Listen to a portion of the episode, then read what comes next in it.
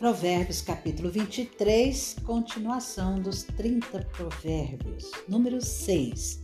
Quando você se sentar para comer com um governador, leve bem em conta quem está diante de você. Encoste uma faca na sua própria garganta se você é glutão.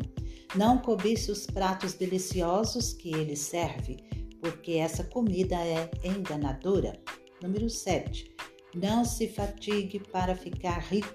Não aplique nisso a sua inteligência.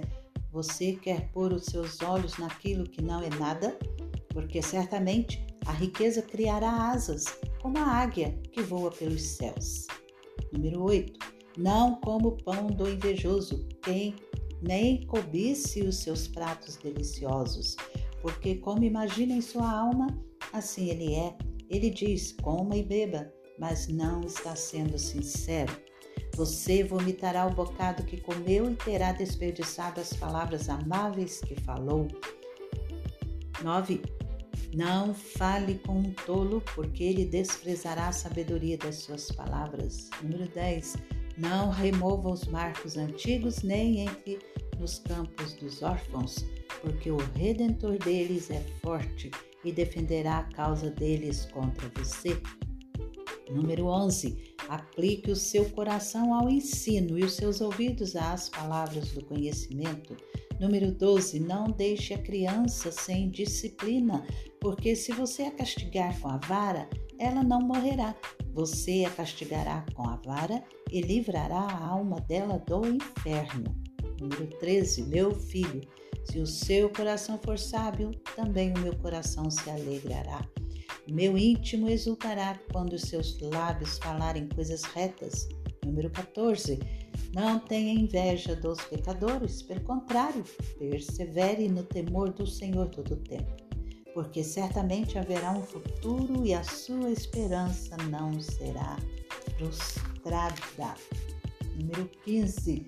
Escute, meu filho, e seja sábio.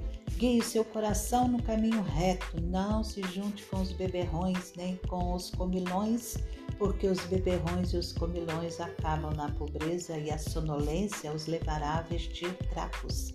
Número 16. Escute o seu pai que o gerou e não despreze a sua mãe quando ela envelhecer. Compre a verdade não a venda, compre a sabedoria, a instrução e o entendimento pai de um justo fica muito feliz, e quem gerar um filho sábio terá nele a sua alegria. Dê essa alegria ao seu pai, à sua mãe, e que se encha de felicidade aquela que o deu à luz. Número 17. Meu filho, preste bem atenção no que eu digo, e que os seus olhos se agradem dos seus dos meus caminhos. Pois uma prostituta é como uma cova profunda e a mulher estranha é como um poço estreito. Como assaltante, ela fica espreita e multiplica entre os homens os infiéis. Número 18. Para quem são os ais? Para quem são os pesares? Para quem são as rixas? Para quem são as queixas? Para quem são os ferimentos sem motivo? E para quem são os olhos vermelhos? Para os que se demoram em beber vinho para os que andam buscando bebida misturada, não olhe para o vinho quando se mostra vermelho, quando resplandece no copo e desce suavemente, pois no fim morderá como a cobra e picará como a víbora. Os seus olhos verão coisas esquisitas e o seu coração o levará a dizer coisas perversas. Você será como que se deita no meio do mar e como que se deita no alto do mastro do navio. Você dirá: Fui espancado, mas não doeu.